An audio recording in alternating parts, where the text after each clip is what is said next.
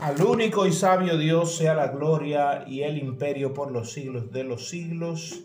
Esta es la cápsula número 37 de la serie de los 400 años de silencio. Yo soy el pastor Alvin Carrasco. Antes de empezar a hablar del triunvirato, eh, Julio César, Marco Craso y Pompeyo, es necesario entender algunas de las cosas que estaba pasando Roma. Roma hacía contacto con los gobernadores de una región griega llamada Tracia. Tracia es donde se encuentra actualmente eh, Bulgaria y Rumanía. Eso era lo que antes eh, se conocía como Tracia, donde se encuentra el día de hoy Bulgaria y Rumanía. Eso es eh, con las costas del del mar Negro eh, haciendo costas con el Mar Negro y también eh, eh, hacía costas con el Mediterráneo también, cerca del estrecho de Estambul, lo que hoy es Rumanía y Bulgaria. Los romanos, como tenían contacto con ellos,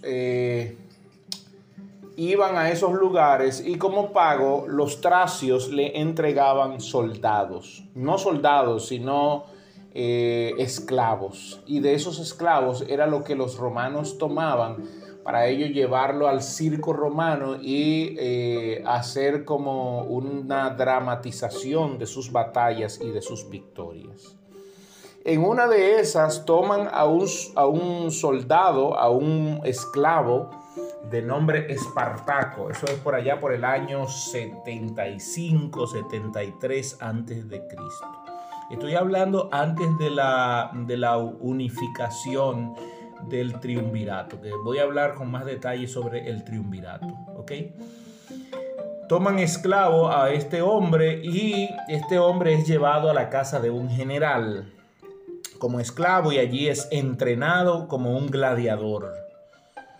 Eh, y en esa casa conoce a algunos eh, hombres que también serían vitales en el entendimiento de todo esto. Conoció a un otro esclavo llamado Crixo, eh, conoció a otros esclavos más que serían importantes para, para lo que él más adelante representaría.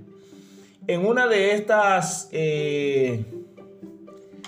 estos hombres querían ser libres, así que se levantó eh, este hombre, este esclavo llamado Espartaco, y junto a otros esclavos empezó a liberarse y a, matar a los amos y a liberar a los, eh, a los esclavos.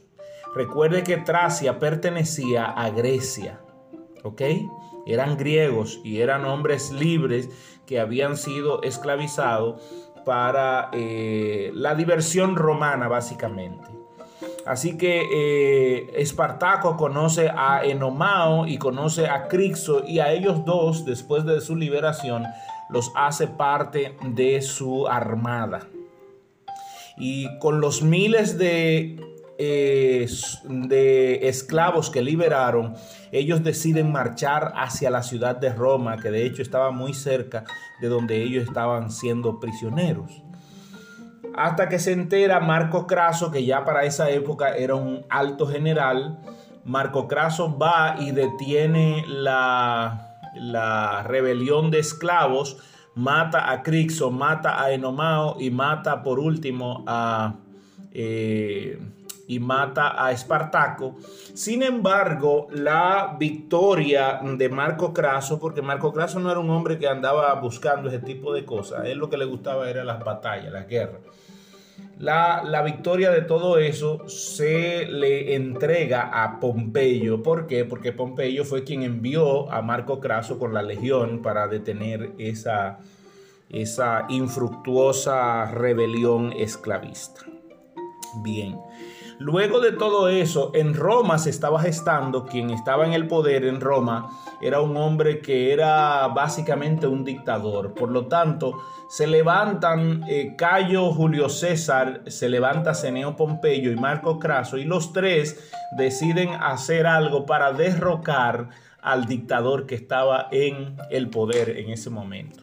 Y así lo logran y lo matan y ellos tres quedan con el poder y todo el Senado romano queda bajo la, bajo la autoridad de estos tres hombres.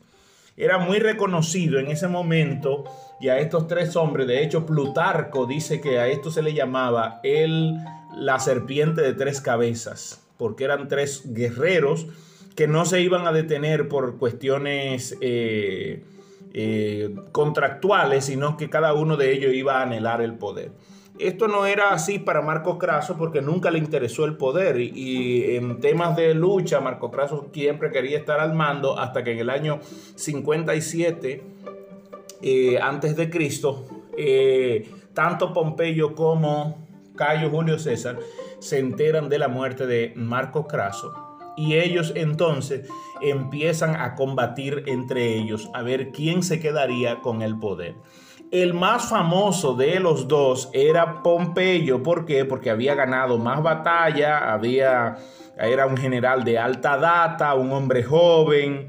Eh, también eh, Julio César era un hombre joven, eh, pero Pompeyo era el que básicamente tenía las herramientas para ser rey, para ser emperador.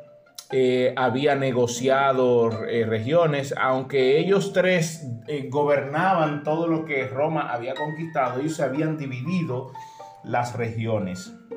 Y sobre todo, Marco Craso y Julio César peleaban más por la, perdón, Julio César y Pompeyo peleaban más por la, la región que le tocaba a Marco Craso. Y eso vino en una guerra civil donde el imperio romano se dividió en dos. Todavía no era un imperio, pero se divide en dos por estos dos generales que todas las legiones iban a un lado o al otro lado. Hubieron varias batallas, pero ah, sin fruto, muchos muertos, pero sin fruto, hasta que llegó una batalla que era la batalla de Farsalia, que voy a hablar el día de mañana sobre la batalla de Farsalia y qué pasó allí. Permítame cerrar aquí por el día de hoy. Dios le bendiga.